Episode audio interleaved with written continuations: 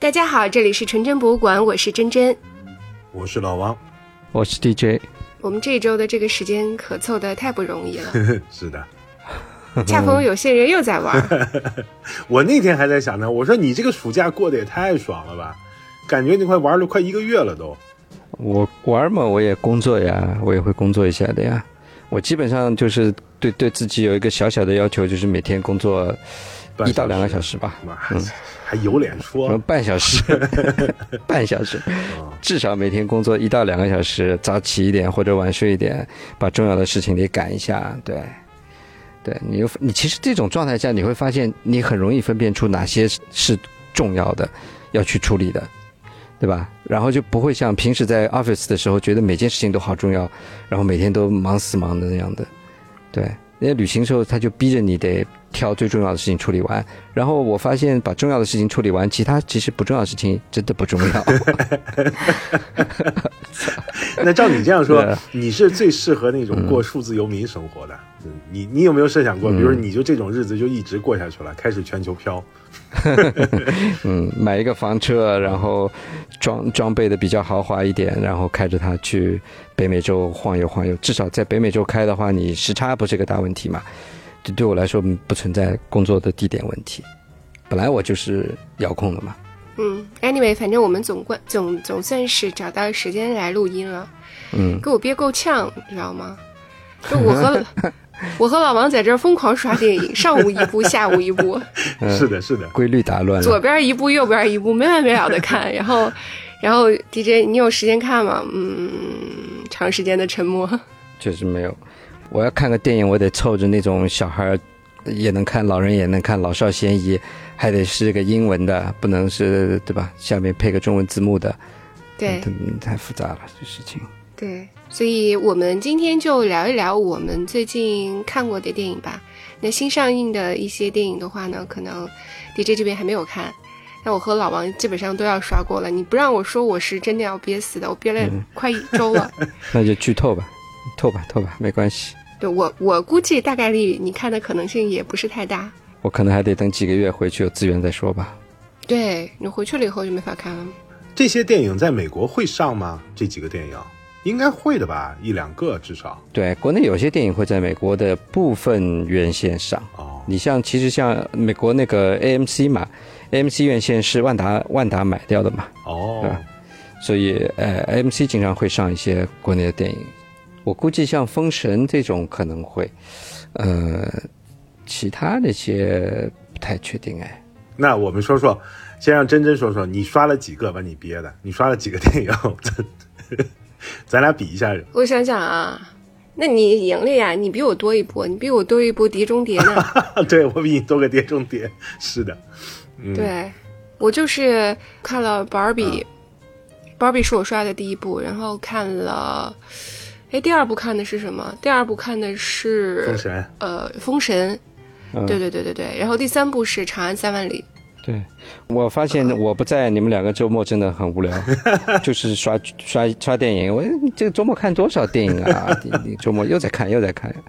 就院线电影太多了，然后看他他们吵架吵得特别凶，我就很好奇，你知道，参与不到战局里面，人着急的不得了。你不知道哪一方是你的战友。哪一方是你的敌人？这个让我很着急，我必须得看。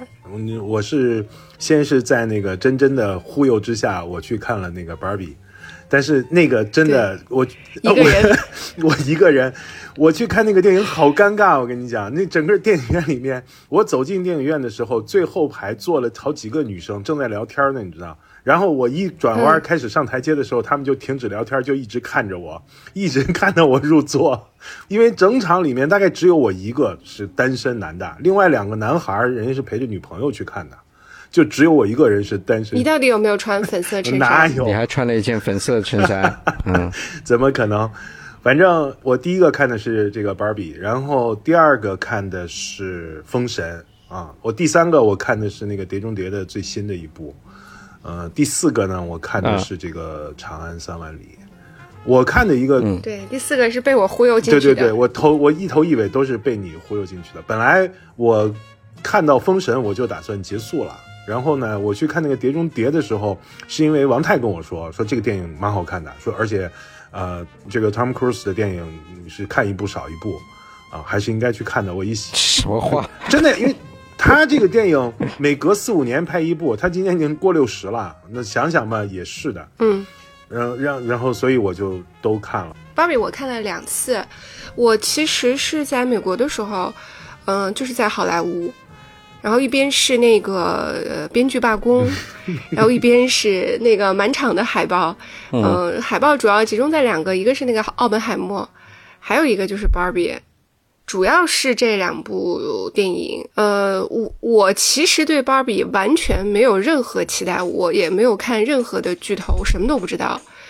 我女儿呀被那个粉红色就吸引了呀，她当时在美国的时候就跟我讲，她说我必须回来要看这部。她哪一天上映，我哪一天第一天就要去。我觉得挺诧异的，我小时候没怎么给她买过芭比，就还好吧，我们家也就有个几套嘛。然后他他要去看呀，那我没办法，肯定是我得陪他去嘛。所以我是在这样一个情况下去看的芭比，嗯，结果我我也没有带任何的纸巾，然后就哭的 就就一脸鼻涕啊，口罩湿透。嗯，大概是这么个状态。然后因为，呃，第一遍看的时候，呃，虽然是白天，但是我接到了很多工作电话，所以我就一边哭一边工作，一边看电影，看的不是太好，我就一直心里很很不舒服。我又去二刷了，跟好朋友进行了二刷，嗯。而且我去看之前都是很有仪式感。第一遍去看的时候，我给我女儿做了一个芭比的美甲。然后戴了粉色的发箍，我穿了一身粉。第二次的时候，我和我呃女朋友，我们两个人也是，就是身上多少有一点粉色的元素。然后进去的时候，女性也基本上是这样，嗯嗯，你们也太可爱了吧！穿个看个电影还穿穿 穿配套的衣服。对，因为我们去看的其实几乎就算是首映场，我和我女儿看的是第一场嘛。哦，我觉得这样很有趣啊。对，所以我提前一天晚上就给她做好了芭比的美甲，给她开心坏了。嗯，那你说说，因为我也看了啊，像我这种，嗯呃，小公主系的，反正我是没哭。嗯，我就挺好奇的，你是在哪个点上哭了？很多地方，非常多的地方。因为我是觉得，就是你看完以后，你回来感觉很生气，因为你看了网上的这些评论以后，你我是说你很生气，然后你同时你也哭了。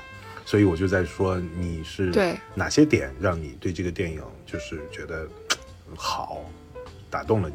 嗯，首先它是一部就是挺标准的商业电影，嗯嗯，然后呢，整个的观感是比较轻松的。然后呢，第二个就是它速度，它节奏非常非常快，呃，它要阐述的道理也非常的直白，就是它是一种直给的方式，让你就你以为他会讲一个。在某个地方会讲一个大道理的时候，结果他就通通的就直接的给你了。嗯，我觉得这个和我在嗯以往看电影的时候观感是很大区别的。你什么时候才能看到这种电影？其实包括现在儿童电影都不是这种直接给出的形式了。就在很早的以前这种古早的电影当中，你可能才能看到，嗯，就这种特别直白的直接给你来一下的这种电影。所以我会觉得，嗯呃，首先这个点是很让我就吃惊的。你你可以说它是复古吧。第二个就是我确实是没有没有，因为当时没有任何的影评，也没有任何的期待进去的。我不知道它是这样一部电影，因为现在很多人看了影评，然后也看了很多剧透以后，他他肯定已经在看电这个电影之前，他会形成自己对这个电影的看法。比如说，认为它是女性视角的电影，啊，也有人认为它是平权的电影，啊，也有人讲它是母女关系的电影，也有人讲它是存在主义的电影。我看的时候没有没有没有带任何期待，所以这些点通通都在我的点上，就每一个点，对，很复杂。其实对，包括它是一个科幻电影。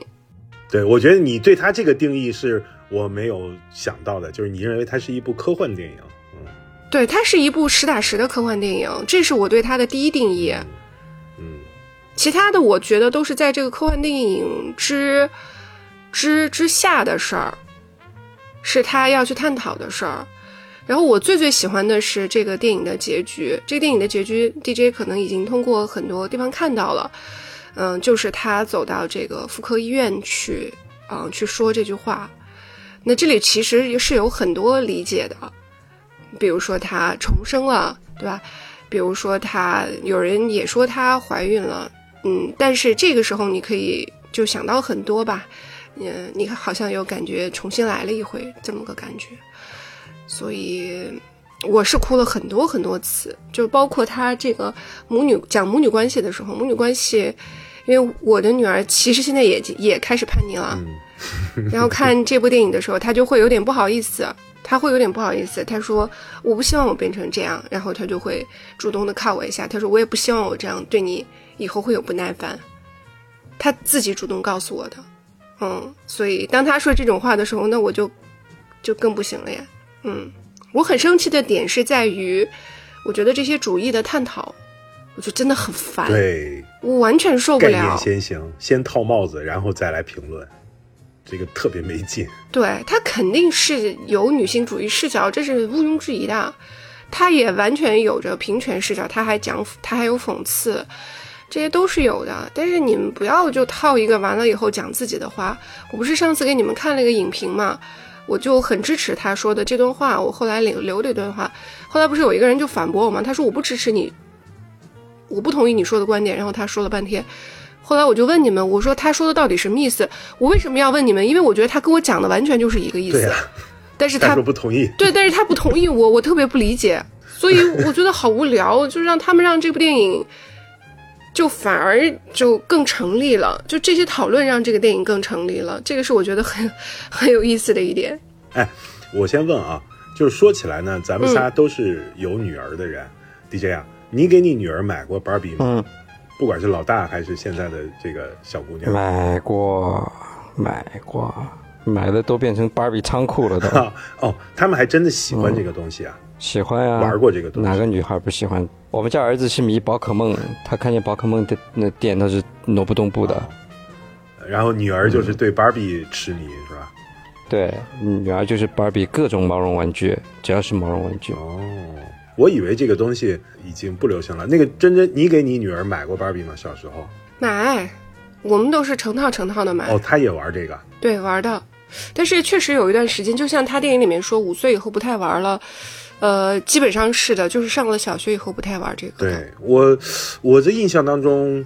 应该有，我女儿应该是有，但是好像我没怎么见她对这个东西感兴趣，好像她这个对对芭比不太感兴趣，因为在我的印象里面，芭比好像也是属于很古早的上一代人的，或者说我们这一代人时候的那种呃玩具或者娃娃，对吧？我觉得是是有这个的，所以我也没想到这个电影能红成这个样子，而且这个片子我觉得也很搞笑，就是他一开始的时候一开篇他用的是那个。二零零一太空漫游的那个那个戏仿，他模仿的是那个对 那个场景，也是把它说成了一种让人感觉有点悲凉的，都是八十年代的那种风格的那个那个那个那个场景，是挺有意思的一个东西。他主要还是喜欢看芭比的卡通啦，芭比有那个卡通节目的啊，芭比有卡通啊，这个在国内好像没看过。美国芭比是有卡通的，芭比卡通里面反正人物。我是不太不太赞成他看芭比卡通，我觉得有点太做作，感觉，哦，就是那种腔调啊什么的，嗯，他的做作是什么？是指他的观念上面有点不正确，还是还是怎么样？呃，喜欢打扮啊，就是喜欢那种讲话嗲声嗲气的呀，有点，可能我个人原因吧，不太喜欢这种风格，就那种带有所谓的那种女性的刻板印象的那种，是吧？就是女孩们应该都是这个样子。哎，对对对对，有点太城市化了。对对。哎，我我我不会哎，我不会阻止的。啊，这就是父 父亲跟母亲的差别了。啊，因为这个，我先说一下，你们要骂女性主义，你们非要骂我，就是这种什么媚男什么随便骂啊，这个我觉得已经很无聊了。但是我是觉得这是一件呢，就包括你说的什么嗲声嗲气啊打扮，这对我来说是一件很开心的事情。嗯。嗯，所以他看这种东西，我觉得这是让他开心的事情啊，为什么不做？嗯，我看这个电影的时候啊，我说实话，我因为嗯，这个题材，我进电影院的时候，呃，其实我脑子里面也是带着概念进去的。实话说，我就知道呢，就是它一定会涉及女性主义话题，我是有这个预设进去的。但是，呃，我对这个片子的这个评价呢，其实应该说一般吧，没有特别出彩，但是也不算是一个烂电影。之所以我说它不是一个烂电影的原因呢，其实就在于它没有沿着我所谓进电影院的时候我的那个刻板印象，就是他是在反击这个男权社会。呃，我反而是觉得，就是他讲出了在一个纯粹的女性主宰的世界里看的那个无奈，就是在一开始的时候，那个芭比的世界里面看实际上是一个弱势群体，就是对吧？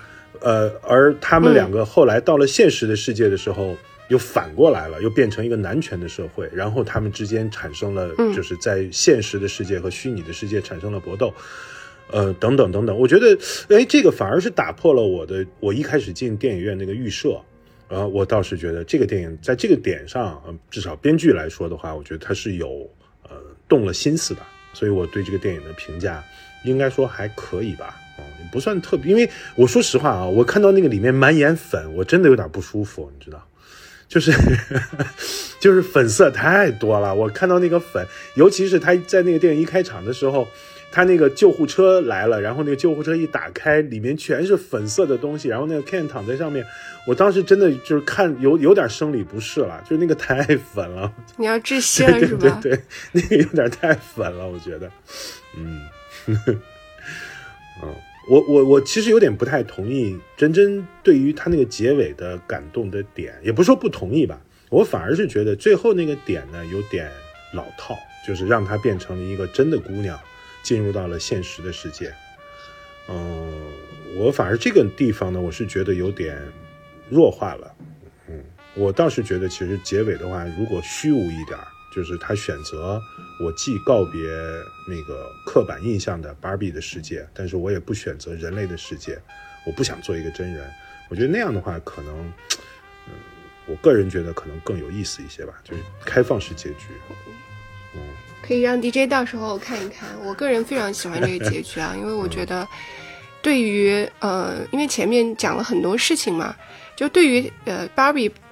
自己本人来说，其实你要做出这样一个选择是很困难的一个选择，他是很需要勇气的一个选择。但他选择成为女生，不是说我觉得他很有勇气而感动，嗯，我是觉得就是当他经过前面这一段了以后，你再讲存在这个事情，就是他再往后已经讲的是存在的意义了。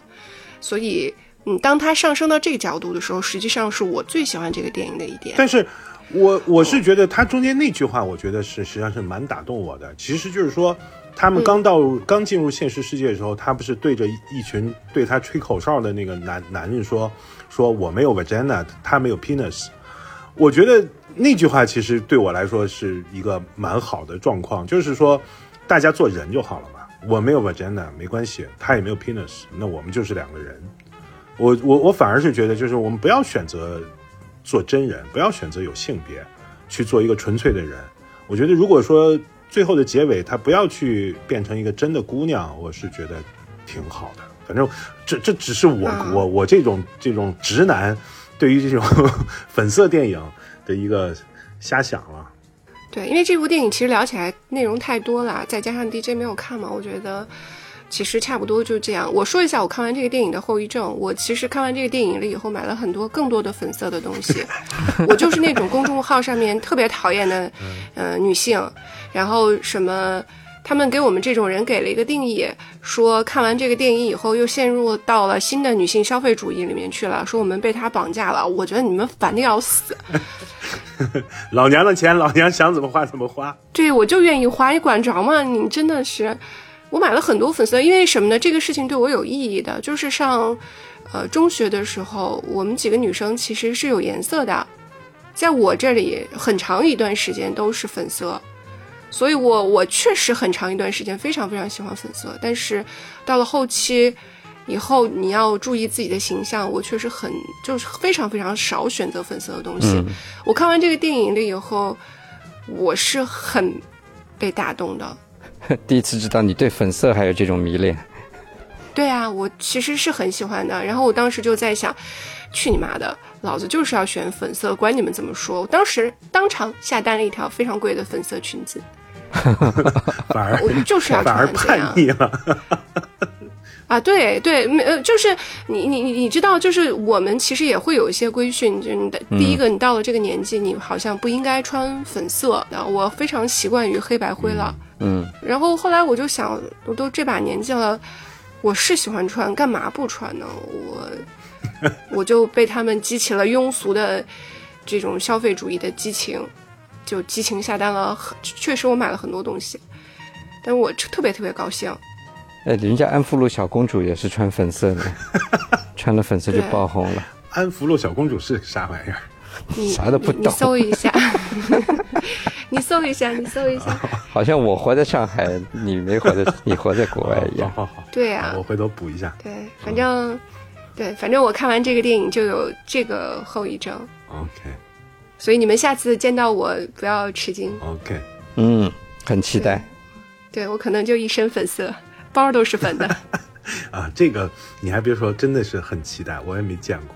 对，基本上是黑白灰嘛，嗯所以我们等 DJ，这个我估计你应该要陪女儿看一下吧。嗯，哎，但是珍珍，你会不会觉得这个电影对于真正的小姑娘来说有点太成人了？会不会？啊，太太太太难了，太难了。但是他们可以看懂一部分。我我女儿看完了以后，她看见我哭嘛，她就说：“首先你要感谢我带你看了这么一部好电影，你很感动，对吧？”我说：“是的。”他说呢，但是我完全不知道你在感动什么，你女儿会不会说我真的会谢？会说的。然后，所以她并不不并不完全明白，但她不妨碍她觉得挺热闹的，她觉得很好看。他们看到的可能跟大人看到的不是同样的东西。呃肯定不是同样的东西，但是就是一部还是挺合格的合家欢。你不会觉得这个电影让他看了，对不起你你选的品味，我觉得不会。这个等嗯 DJ 回美国以后，带着女儿看一下。那接下来该 DJ 了吧？你讲讲你你想你你在飞机上看的那个电影。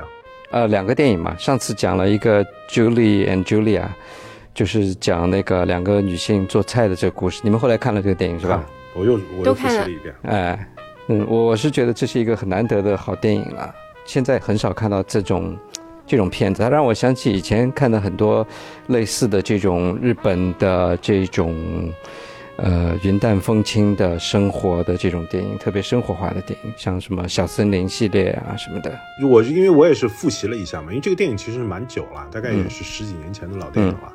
我是尤其是对比这一次，就是呃这一次我连续刷了几个国内的这些电影以后，我就看那个电影的时候，我突然意识到，那个是我们过去意义上的传统的电影，应该是那个样子，时长大概在九十分钟左右，然后没有那么多的意义，然后意义呢是蕴含在那个故事当中的。你看完以后，你可以有万千种理解，而不像我们今天看很多电影的时候，你进电影院之前你就已经知道这电影要讲什么了，然后你是带着预设的概念去讲的。我觉得这点是一个很大很大的差别。对，就是这个电影，我是觉得还不错了。呃，还看了一个就是那个日日本人拍的讲爵士乐的电影，叫《Blue Giant》。呃，这个这个片子可能网上还没有资源。对，嗯，我找了一遍，确实没有。对，确实还没有资源。对，我而且很难找，我是在 YouTube 上面才找到了一个 trailer，国内连 trailer 都找不到。对我是因为前一段在网上上一个那个讲爵士乐的课嘛，里面那个老师他他有聊到就是日本人的爵士乐，然后聊到这个电影。一方面它也是比较新吧，就是今年才出来的嘛。然后他讲的就是其实是一个比较简单的故事了，就是讲一个年轻人，呃，很喜欢爵士乐，然后他一边打工一边练习，如何一步一步的走上舞台，发展出自己的风格，然后呃带领他的，呃，他是一个 trio 嘛，这个人是一个萨克斯风嘛，然后带领钢琴手跟鼓手一起，呃，实现他们的梦想吧。大概就是这么的一个故事，其实是一个比较老套的故事了。但是感动我的点就是，首先它里面的音乐非常非常的好，呃，你你很难想象，就是它是一个卡通，然后讲爵士乐的卡通，然后里面的萨克斯风非常的带劲，就非常的给我突然给我这种 Coltrane 的这种既视感，你知道吧？这种爆裂、那种力量、速度，啊。然后第二个感动我的点就是说，今天这个世界上还有谁在拍关于爵士乐的电影，是吧？除非你拍一个什么传记，对吧？你拍一个爵士呃呃什么 Miles Davis 啊或 Chet Baker 谁谁谁的一个传记。像这种类型的可能还有，但最近几年也很少看到了，是吧？呃，日本人竟然还会去拍一个关于爵士乐的卡通。嗯，日本人拍卡通本身是很正常的一件事情嘛，对吧？对他们来说，这个就是他的一种最普通的、最直接的艺术表现形式嘛。但他选题，他会去选到拍爵士乐，你可以想象日本人对爵士乐是有多热爱。嗯，对。他肯定是有一定的市场基础的，你不可能说，呃，没有人在日本没有人听爵士乐，或者他是非常小众的，他没有这个市场的这个，呃，支持吧，是不太会去拍这样的片子嘛，是吧？其实日本人确实在亚洲国家来说，爵士乐的这个部分是很强大的。对，对，本身这乐坛上也有很多，不光是现在了，就是从，呃，六七十年代开始，就有一大批的这个好的日本爵士乐手一直在出来嘛。实际上啊，就是说到爵士乐啊，我个人是觉得，如果你今天还想听到六七十年代吧，再早可能也没有了。就是你想听到六十年代、五十年代到六十年代的，呃，那种传统的爵士乐的话，大概只能在日本人那儿听到了。这这这是我个人的一个偏见啊，所以我我因为我对现代的爵士乐听的非常少，但是就我听到的那一点美国人的和欧洲人的，他们现在已经走得非常远了。就是他们现在其实已经不是那种我听爵士乐的时候那听的那些东西了，而这些东西反而在日本人那里，尤其是他们的 trail，是特别经典的五十年代六十年代的那个东西，我觉得是。特别好的，比较复古。对对对，因为你讲的这个片子叫《Blue Giant》嘛，所以我当时就在想，这个片子肯定是跟 Coltrane 是有关的，因为对对对，他这一个是 Giant，一个是那 Blue Train 嘛，就是这明显是跟 Coltrane 有关的。然后后来我在 YouTube 上面去找了那个 trailer，就是那一段，因为 trailer 它是刚好是那个萨克斯风的那个独奏的那段曲子，那个的风格。就是 Cold Train 的风格，然后当然它里面是有一点软化的，有一点软，有一点现代的风格在里面，但是它整个的那个曲风是那种，呃，很带有那种叫先锋爵士，但是呢，它的节奏速度它又是那种 bebop 的那种风格，所以那一段看完以后，其实是让我觉得非常激动的。那么也就意味着背后的他肯定是找了一个职业的乐团去配的乐嘛，那么也就意味着今天的职业乐团。在日本是有这样的这个爵士乐手，他能吹出 Coltrane 的那个感受来的那个感觉来的。嗯，我当时听到那个的时候，我甚至有一点听到他那种，就是他那个怎么讲，就 A Love Supreme 的那个那个那张专辑的那种感觉，就它带有一种灵性，它带有一种对于某一种更崇高的东西的那种呃向往。这个动画电影其实我还是很期待的，可惜就是目前在。呃，我们这边国内的网上还找不到这个资源，对对，对他这个 trio 里面三个人也各有特色。这个主角是呃小号那个萨克斯风手，他就是一个所谓的乡下的青年，然后自己每天坚持拼命的练习，就是想要成为像 Coltrane 这样的一个乐手嘛。是，他是跟 Coltrane 有关的是吧？这个动画片是跟 Coltrane 有关的，对他，他小的时候就是受到 Coltrane 的启发。就爱上爵士乐的，对，那他呢，就是那种被被人家一听就觉得他是一个天才的这种有灵性的乐手，他会在他的音乐里面把他自己的情感就是能够投射进去吧。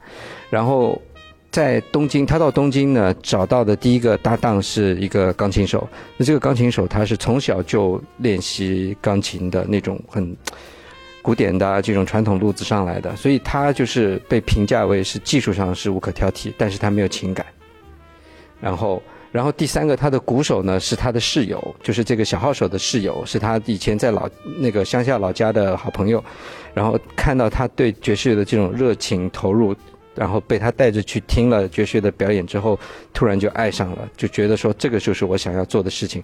然后呢，他就开始练习打鼓，为了加入他们两个人成为一个真正的 trio 嘛。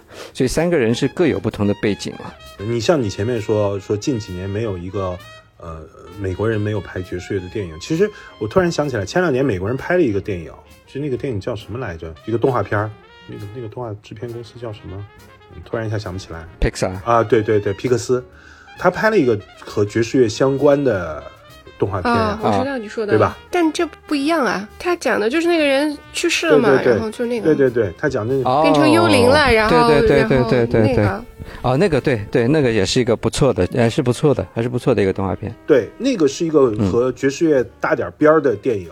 但是其实，如果你听一下那个里面的爵士乐的话，你就会发现呢，音乐不行。音乐不行，而且呢，你就会发现当然我这样说肯定就是老美啊，现在这个平权的概念，就是他会把那个 Trail 里面的那个那个 band leader 是一个黑人的女性。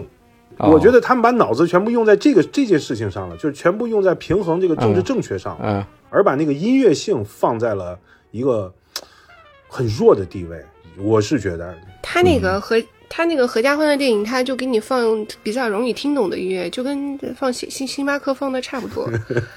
所以你对，所以你不能指望他。嗯，嗯，但虽然这个电影我还没看，我只是听了它其中的那个 trailer 里面的那一首曲子，对，至少那首曲子是，说实话，它是深深的让我被打动，就是没想到今天会有萨克斯风呃手能吹出这样的呃风格的乐曲，真的是特别棒。至少我会跳着跳着把其中的曲子或者把它的 OST 会完整的听一遍，如果有的话。你别跳着跳着，你有机会看就认真看嘛，反正也不长一个片子。正好我是因为做的那个呃日日本的那个 JAL 的那个嘛，呃飞机嘛，所以它上面有有这个有这个片子嘛。哎，这是个思路，可以这样看。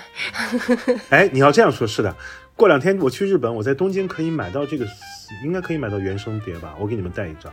哎，应该可以，对对对，对对对我，去东京，我给你们带一张。可能对日本应该已经有发售。好好，嗯，我给你们弄。对。嗯，对啊，然后然后最近还看了一个那个百老汇的歌剧，前两天在台北看了一个全版的呃 Cats，啊，嗯、嗯，对，然后 这个歌剧全家一起去看的嘛。然后上半场看的时候呢，那个我跟陈老师都睡着了。嗯，因为他上半场我觉得这个情节可能不是那么吸引人吧，他就是一只一只猫出来介绍他自己的那种背景啊、故事啊什么的吧。然后曲子呢，相对也没有那么让人熟悉的曲子。呃，下半场出来就有像这个最著名的就是《Memory》嘛，这首 Memory 对，呃，然后还有其他几首曲子也比较好听啊。重要的原因可能就是上半场也睡过了，下半场确实看的还比较津津有味的。我当时下半场我是一一分钟没睡着，很认真的把它看了一下。然后看完以后出来，我们家妹妹其实很喜欢这一类的 Broadway 的这种歌剧吧。她以前就特别喜欢看那个《Phantom of the Opera》嘛，嗯嗯呃，剧院歌剧院魅影嘛，对，她会唱里面的一些段落。Cats 她也挺喜欢的。那我看完以后，这两天我脑子里也一直是有这个 Cats 的这些歌在跑出来，你知道吧？就除了 Memory 以外啊，其他的一些不是那么呃大热的那种曲子，其实也也挺能抓人的，就是你会呃停留一下这个记忆的，嗯，这些曲调这些会跑出来。它是那个百老汇的原班人马在那边的演出是吧？对，原班人马在里面演出，因为我觉得这个也是美国文化的一种辐射吧。嗯，你像百老汇的这样一个剧，呃，可能得演个十几年、二十几年，甚至更久吧。不止，那个像 Cats，还有像那个西区故事，西区故事现在可能已经停演了。哎，好像最近停演了对了。他那个东西至少演了有快三十年了吧，二三十年是有了。啊、很久了。我小的时候，我就看过 Cats 的那个录像带。对啊，还有那个歌剧魅影，至少演了，我估计有四十年，有没有？差不多吧。像这种剧都是一直有的，是常设剧目，因为太红了。哎，我问你个问题啊，你说，你在那边看的时候，观众里面是男生多还是女孩多？哎，我觉得观众里面大部分就是来体验一下，哦，呃，就是想想了解一下，对对这个东西比较好奇吧。也有一些可能是文艺青年带着呃女朋友就是呃来约会的这种的也比较多。对，国内的音乐剧，因为上海是国内音乐剧最红火的地方嘛。疫情前的时候，几乎这些有名的剧，包括像 Cats，还有像你说那个歌剧魅影，包括德剧的这些，其实全部来过上海演出过。然后就我所知啊，包括就我去看的那几场里面啊，百分之八十都是小姑娘。嗯，实际上音乐剧好像，好像是在全世界范围之内都是女性观众占绝大多数，男的在里面是比较少的，很奇怪的一个现象。嗯 嗯嗯。对你这样一说，我当时觉得确实女性比例高一些。开次对我的影响特别大，是吗？对，录像带时期我就看过很多很多遍，对，所以里面我几乎都可以唱下来。哦，我肯定是妹妹的好朋友，因为我可以全场唱下来，而且我一度对这个东西是很迷恋的，就是我在家里会模仿那个猫 啊，边，就是它爬来爬去，然后还要唱的那种场景，这个对我来说很诱惑。所以 Cats 对我影响特别大，真的是可以唱下来的。里面有几只猫的形象，我觉得还挺吸引我的，做的挺好。有一只有一只特最坏的猫，然后特别帅，对吧？到最后就下半场的时候出来一只特别特别那种淘气的、特别坏的这个猫，嗯。还有还有一只胖猫，然后有一只是那个老猫，老猫，它对它下半场就在回忆它的人辉煌的人生嘛。以前在火车上啊，如何如何啊，这种就是它的辉煌故事。嗯，到下半场我觉得看出一点味道了，上半场没没有找到那个切入点，对，不太没，因为他他他这个不是一个很明显明确的有一个故事情节在推动的了。你不是去看故事的，你是一定要去看他。感受他的唱的，我觉得这个可能要内心戏多一点的人，就是要抓马一点的人。就是我以前以为我是正常的，就是走着走着走着，你就觉得你内心澎湃的不行，然后很想唱出来。嗯，就是音乐剧嘛。我们家我我有一个癖好，我们家没人的时候，最大的乐趣就是我把地擦得很干净，然后边跳边唱。我想欣赏一下，旋转跳跃。这是内心的一种映射，很开心的。说到 DJ 的说完了，然后我们最后再说一个，不，如果不是真真跟我说要去看那个《长安三万里》的话，我肯定就已经放弃了，我不会再进电影院了。我是我就说，听说这部电影还不错，评分挺高的，评分现在几分？有没有八分啊？评分就八点二分。啊，八点二可以了。它是个动画片是吧？结果变成你们都看过了，我都没看过。对对对，我其实强烈推荐啊，在你回美国之前，我觉得你还是应该抽个空，应该去看一下的。我实话说，我在电影院里我哭了两次，就是当然我我的眼泪不值钱啊，反正我现在看了什么都会哭。我觉得是一个我很少见到的编剧没有瑕疵的国产电影。我没觉得有那个，而且这个电影其实非常长，将近三个小时，两小时四十分还是五十分。我其实进去的时候，我是已经做好了准备，我可能会睡着的，因为我看那个《碟中谍七》的时候，就是前面的二十分钟我睡着了，就是我是看《碟中谍》都能睡着的人，所以我当时本来以为我看这个肯定会睡过去的，结果没想到呢，就是我全程被这个故事抓住，而且打动我的一个电影。所以我觉得这个《长安三万里》是让我非常意外的一个好电影。呃，算了，反正我也不怕剧透你了。就是先说它这个叙事的结构，实际上就是一个非常少见的国内非常少见的一个东西，就是它有两条线，一一条线是发生在短短的呃几个时辰之间的两个时辰，那个高适在向那个哎在向什么李公公还是什么在叙述。然后他的不是陈公公，陈公公对，在叙述一个线，一条线。王公公，王公公，他妈的，这是一条线。那么另外一条线呢，其实就是在他讲述的故事里面，他整个展开了，呃，他和李白的一生的故事。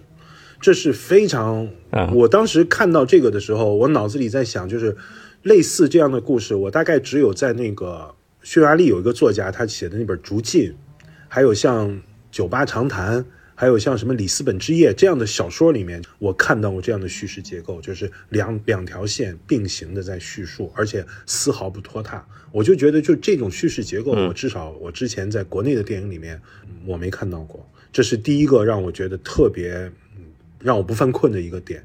另外一个点呢，就是他真的讲的很高级。我其实一开始不太愿意去看这个电影的原因，就是我怕他在其中讲那种很民族主义的东西，拔高的对。民族主义的爱国的强行爱国这些是吧？对对对对，他讲这些东西，但是这部片子没有用这种方式，其实他就是讲了两种不同的人生的那种高洁的情谊，我这是我的看法，就是嗯。我们经常说道不同不相为谋，但是你会发现两个完全不同性格的人其实是可以结交一辈子的。他讲出了那种我们理想当中的那种唐朝人的那种气度，我是被这个东西是很打动的。我觉得这个是一个特别好的一个电影。当然了，就是时间确实有点长，如果能再能压缩一下的话，可能会更完美一些。但是我我觉得我已经非常非常满意了。如果让我对这个片子打分的话，我可能会打十分吧，就打满分。满分十对分啊，！我觉得我会打满分。那我必须去看，我到到美国看不了这样的片了。对你一定要在国内在电影院去看，你可以去看深夜场，这个片子排片是蛮多的啦。我那天回家路上看完电影后，回家路上我还在想，这个中间我之所以如此感动，是不是因为和我是长安人有关？就是我还是有一层滤镜在的。我跟你讲，你就别提了，就因为这个事儿，嗯就是它叫《长安三万里》，有的人说它就应该改名叫《盛唐三万里》，因为它里面发生的很多事情，譬如说，那个呃，李白遇到杜甫，应该是发生在洛阳，它里面很多的戏应该发生在洛阳，所以为了这个事儿，洛阳人民不高兴了，然后到处在跟网上在跟西安在争，这是就打得非常激烈。嗯，我哎，我我就不哎，我就不知道该说啥了。我心想，其实要说到那个什么的话，我那我我其实我们渊源更深呀，对不对？陇西李家，开玩笑，伏羲的故乡是吧？我我们还没喊呢。西瓜还特别甜。因为李白是出生在陇，呃，他祖籍是陇西，呃，他是出生在吉尔吉斯斯坦，你知道吧？所以，所以我是很我我也很有自所以说豪感的。这个片子讲的是咱俩家乡的故事，你知道？对，咱俩看完以后肯定有代入感。作为一个没文化的上海人，我心生崇敬。至少在那个时代还没上海呢，你知道，连松江都有。没上海滩呢。说到松江，我我这次在台湾呢，我就在很多的不同的地方，我就在想你们应该去，就是比如说一个是在那种很喧闹、很市井、烟火气的那个热炒店，喝着啤酒，吃着热炒，我就特别想你们在一起。还有一个就是在那个故宫博物院，很好逛，就是一些非常大的真迹，呃，书画啊、青铜器啊，或者那个瓷器的东西，人很少，你可以很悠闲的去看，然后特别特别的让我感动，就是这么多的好东西啊，在这个地方就这样摆在你面前，我我是特别想你们能够去看，对。来，我们回到长安三万里。我我是想说啦，很多人在评论，就是在评论史实，就是你刚才说的那个问题，就是什么谁和谁在什么时间认识了。什么当时的历史是怎么样了？如何如何？我觉得这种呢，都是属于为了批评而批评。假如说我们只是在看这部电影的话，这部电影正因为它没有主题先行，我认为啊，它中间讲的是那种我们过去在《史记》里面讲的那种大侠的精神，而不是金庸的那个侠的精神。那天我出来以后，我就在群里面跟你们说了，我认为他在这里面讲出了那种侠气，真正的侠气，就是高适和这个李白是完全不同性格的人，但是两个人相交了一辈子。就算是这个故事是瞎编的，高适和李白其实两个人之间没有那么深的情谊，但是你就当它是个虚构的故事好了。你仍然会觉得，就是假设你一辈子能和一个人用这种方式去相交、去相知，这都是非常令人感动的一件事儿。你为什么一定要说这是真人真事儿？你你你去考据？所以我是认为这部电影，它其实真正告诉了我们什么是好的朋友，什么是好的情谊，再加上其中他对于李白的一些诗句，包括整个唐代诗人的那些诗句，在恰当的场景下把那些诗句吟诵出来，我第二第二次流眼泪的时候，就是他在讲那个《将进酒》的时候，就是他中间讲到那个岑夫子，丹丘生。我们小时候去背这个《将进酒》的时候，你是不知道它这个场景，它是在一个什么样的场景下去讲的这个吟诵出来的这首诗。可能是因为我们现在也会有这种，比如说稍微喝点酒的这种有点懵的状态，你突然一下对那首诗，对《将进酒》的那首诗有更深层次的理解。所以我是觉得这个电影至少从这个层面上来讲的话呢，它是一个特别有内涵、有文化而且。美好的东西，因为因为我跟你不一样，我看完了以后，我是把豆瓣上面只要是评论比较多的，我全部看了一遍，包括排在比较前面点赞高的短评，我全部看了一遍，然后乃至于我把他们讲的这些史料也看了一遍，然后有人去引述了很多的史料以及很多的书籍，我现在一本一本的看，我这两天在看那个《盛世的崩塌》啊，对，因为我实在太喜欢这部电影了，我是带着我女儿去看的嘛。嗯，然后她出来的时候，我说你觉得怎么样？她说没什么好说的，好看呀。嗯，然后对于我来说，这部电影我是绝对是满分，甚至比满分要高一些。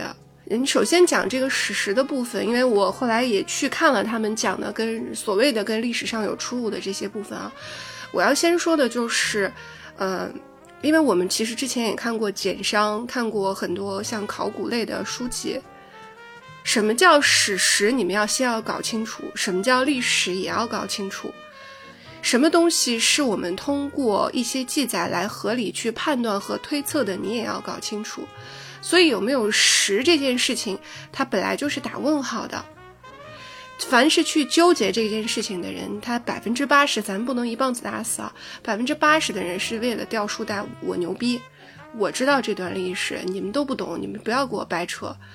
高适就是无视李白的求救，李白只是运气好，啊，李白根本就不是你们写的这种人，怎么怎么样？他百分之八十是为觉得我很厉害，所以我不评价这部分人，我看不起你们。对，啊，然后第二个呢，就是整个电影的叙事和编剧，我我认为无话可说，从节奏也好，从他的伏笔也好。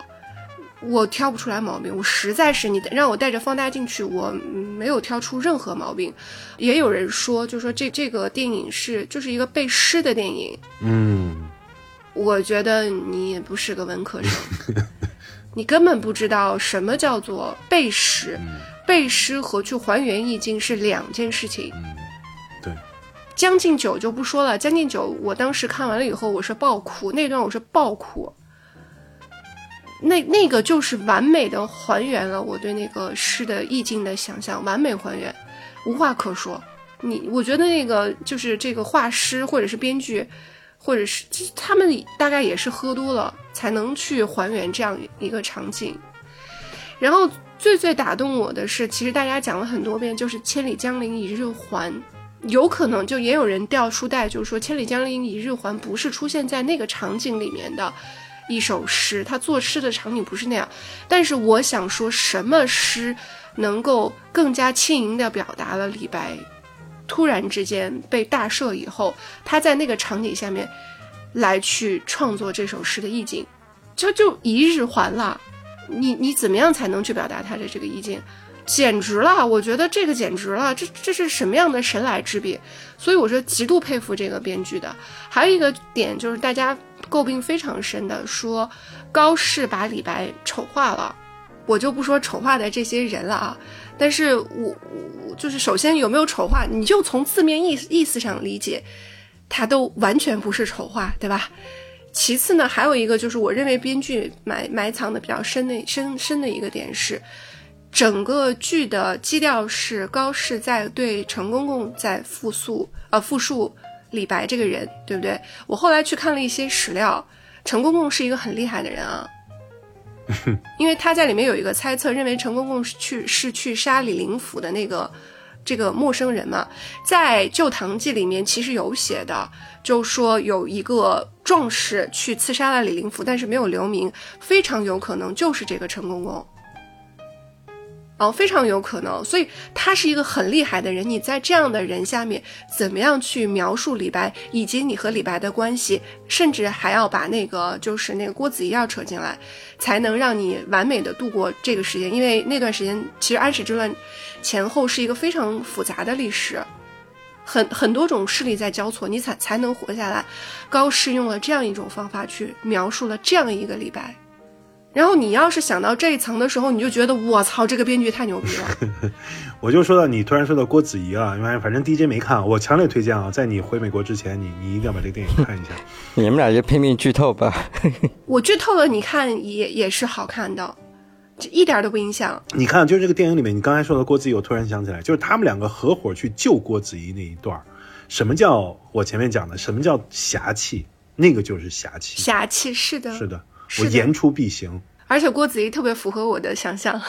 而且那个侠，我始终是说了，他不是那种就是我们后来理解的，就金庸江湖世界里的那种侠气，他不是的，他就是那种很古早的，有点类似于你去看《史记》里的那个《侠盗列传》里面那那那那些人，真的就是凭着一口气，没理由的，我不用和你意气相投，我不用做这么多，我就是一诺千金，反正有一种很。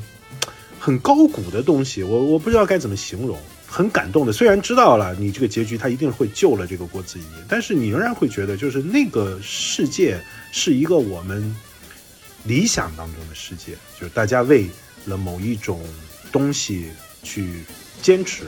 我觉得那个是一个很好的东西。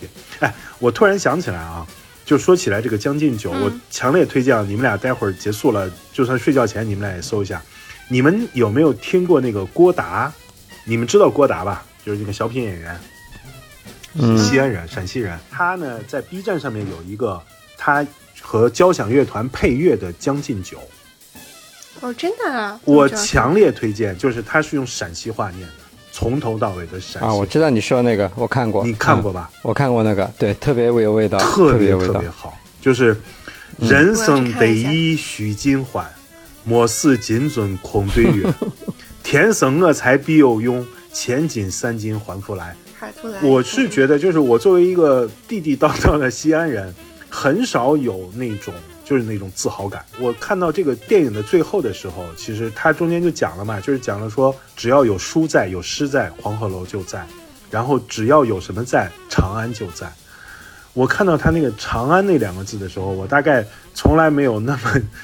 为我是一个长安人，对，有点自豪感的，就是我作为一个地地道道的，而且是城墙里的这个长安人，还是有一点自豪感的。我还有一个泪点，就是他到最后不是用那个不同的语言去朗诵那个小朋友们描写长安的诗嘛，各种各样的语言嘛。然后我是到了那个，我说这个太用心了。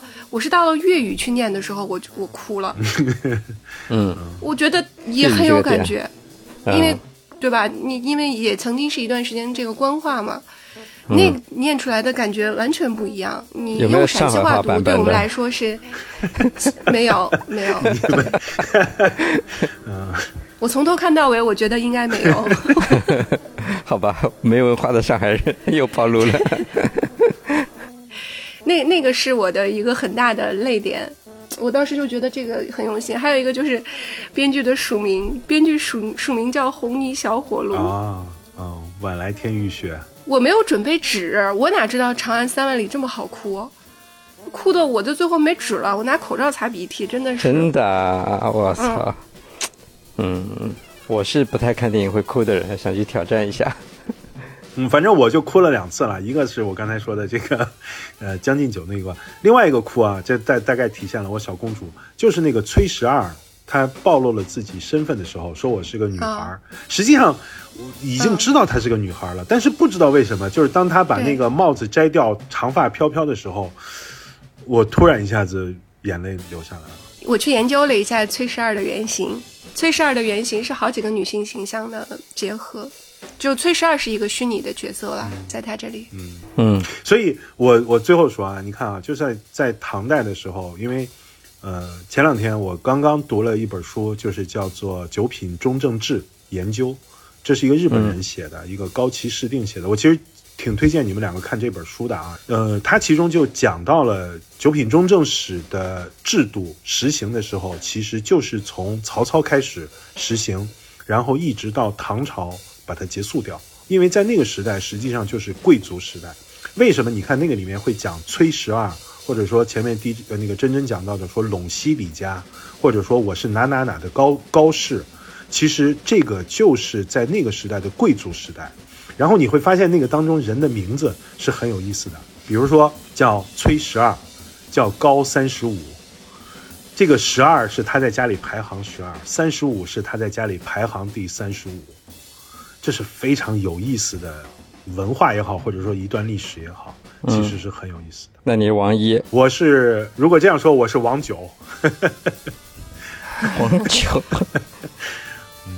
我说我看的时候，我是看想到我在陕博看到呃那个有一张地图，呃有一张地图就是讲的是那个长安城里面的就是几个门呀什么的，不是都画清楚了吗？然后那个呃他比较详细的介绍了哪里的房子最贵，嗯就讲了在长安城这个房子到底是要花掉官员的多少钱。嗯我当时对那个印象特别深刻，因为那一刻我就知道了，那个时候在长安你也是买不起房的。当时，对，当时我在听讲解的时候，也在也听了嘛，就是比如说，比如说像李白这种，你来了也待不了两天，其实是住不下去的。嗯嗯所以我就在想，你想想，像李李白还行吧，有点小钱一开始，像高适这种，那真是活不下去，就是他租不起房子的，特别贵。所以才说嘛，长安居不易嘛，大庇天下广士俱欢颜，对吧？长安居大不易。对你真的，你真的回美国之前，你一定要去看、嗯这个，回去你是看不到的，而且你不在大荧幕上看，就太可惜了。那个《将进酒》，你配上那个音效，那个简直是。好的，明后天我就去实现这个此行的一个重要任务。嗯，我觉得你不会，我们俩看完了以后这反应，嗯你不会后悔的。所以我就跟你说嘛，我作为一个西安人，从来没有这么骄傲过。我跟你说，我我作为一个西安人的朋友 也很骄傲。嗯，真的真的，我跟你讲，回来也是，我跟我爸说，我说，你看陇西李氏这么好搞的这个旅游旅游旅游景点，然后最终被江油搞去了，江油那里搞了一个陇西李氏的纪念，就是就是搞了一个什么什么纪念馆，就很可笑嘛。明明李广是这里人，然后还有一个就是那个电影里面那个杜甫的建模。我笑死了，就是跟我们那边的那个模，就那个那个他的雕像是一模一样的蒜头笔，嗯他就是蒜头笔。杜甫草堂里面的那个雕像是对他有美化的，实际上他就是蒜头皮。你看，一个是这个电影，还有一个就是我们之前说过那个《长安十二时辰》那个电视剧，嗯这两个剧是应该说是比较忠实的还原了真正的那个大唐气象。我们虽然看到的就是能讲出来的故事，当然都是这种上流阶级了，就是这种上层社会的那种，可能作为贫苦百姓，他是另外一种生活状态。但是真的是那个时代是一个值得作为我们这些中国人吧，所谓的中国人。值得骄傲的一个时代，就是你，你曾经想象过，在这片土地上，曾经竟然有如此开放的文化，有如此开放的时代。我我我跟你一样的想法，我觉得这个才是比较高级的，你要去唤起我们的民族自豪感、民族凝聚力的一个东西。就你就不要搞在那里背《满江红》嘛，我求求你们了，你看看人家是怎么搞的。唉你搞完长安长安三万里，人确实是会有这种感觉的，就是你想一下你，你你过去的这么多东西，然后变成了今天的这样的时代，是很不容易的事情。嗯，好，那就这样吧。然后我私心里还是希望没有看过的去给《长安三万里》贡献一下票房，就是为他花花钱。这样的电影，它哦，它是这个这个动画电影史上的第二长，就是片长第二长的一个电影。哦，而且就是我那天真真跟我说，嗯说你带瓶酒进去，我觉得这个建议是特别正确的，就是看这个电影的时候对对对带点酒进去，喝点酒，一边喝着一边看嗯着。，成年人啊，喝点酒。我是带着酒进去的。对，然后希望大家能为这样的好电影，真正的好电影去贡献一些票房。好，那就到这里，这里是纯真博物馆，我是真真，我是西安人老王。